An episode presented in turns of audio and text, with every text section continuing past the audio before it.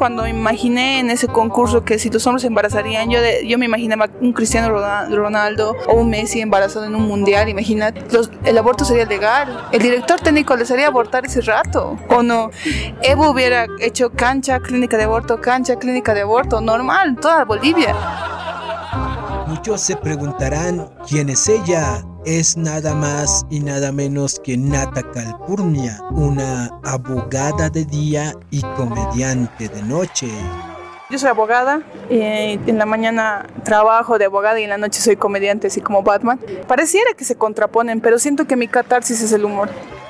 Es de esta manera que los micrófonos de la Fuente Ciudadana se encendieron al escuchar el show de stand-up de Nata Calpurnia, un nuevo arte que se está abriendo paso en nuestra población adulta juvenil. Pero, ¿qué es el stand-up según palabras de Nata? El stand-up, eh, así tal cual traducido, es eh, estar de pie y hacer comedia de pie, más o menos. Eso es la traducción literal. Pero lo que significa el stand-up es un género de comedia que, que es en vivo, es muy importante es comedia en vivo, es alguien que está con el micrófono y es lo único que necesita, no hay un personaje, no hay un guion y es él tal cual o ella en el escenario hablando de cosas muy personales a veces.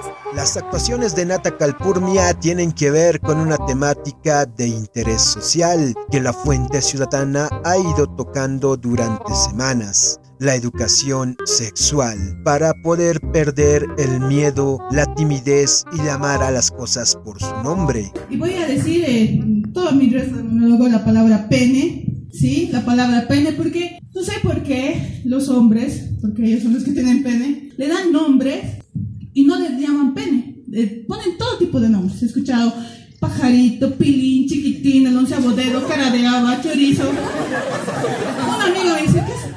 Se llama Marcelo. ¿Le pones nombre Marcelo? Sí. ¿Por qué? Agachate con Marcelo. Así es. Entonces se llama Marcelo. Hola, Chelo. ¿Cómo estás?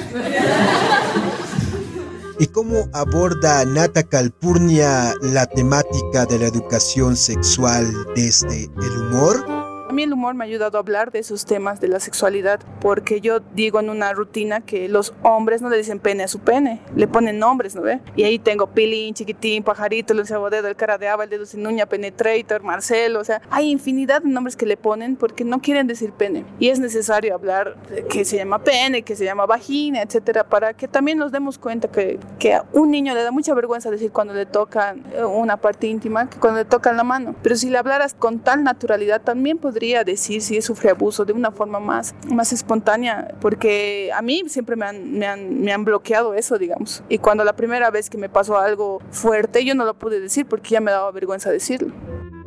Según nuestra entrevistada, es muy importante tener una orientación sobre la educación sexual. El filtro más importante es tu familia, pero es la, familia justo es el primer filtro que no te lo quiere enseñar, que te da el tabú, que claro que es difícil, o me imagino que mi, mi, papá, mi mamá no, no, no han tenido la oportunidad de enseñarme porque tenían vergüenza, ¿no? Pero creo que es el primer filtro, filtro que te dé confianza de tu familia. El humor ayuda a digerir muchas situaciones de nuestro diario vivir, dándonos un ejemplo no muy convencional. Todos sabemos que puta siempre va a ser una palabra ofensiva para las mujeres y no puto para los hombres, ¿no? Qué puto eres, pero qué puta es, es ofensivo. Y el humor de Nata Calburnia también juega con la imaginación. Imagínense si pudiéramos tener un pene las chicas. Nosotros nos sentaríamos en el, en el micro, nos pondríamos la botellita de agua Esport, nos tomaríamos una mantita y orinaríamos. Hasta hablaríamos con el de al lado, ¿no? Mientras orinamos. Harto frío estos días, ¿no? Mientras orinas.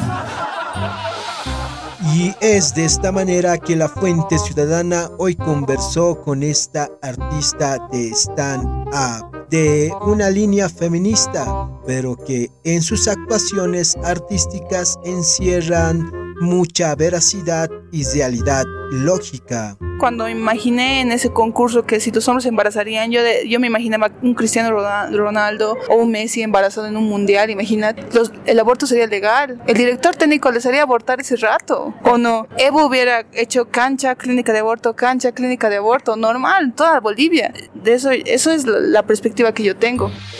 Así que ya saben que con el humor es más sencillo digerir distintas problemáticas de nuestra sociedad, como lo dijo Nata Calpurnia para la Fuente Ciudadana Isael Hurtado Herbol La Paz.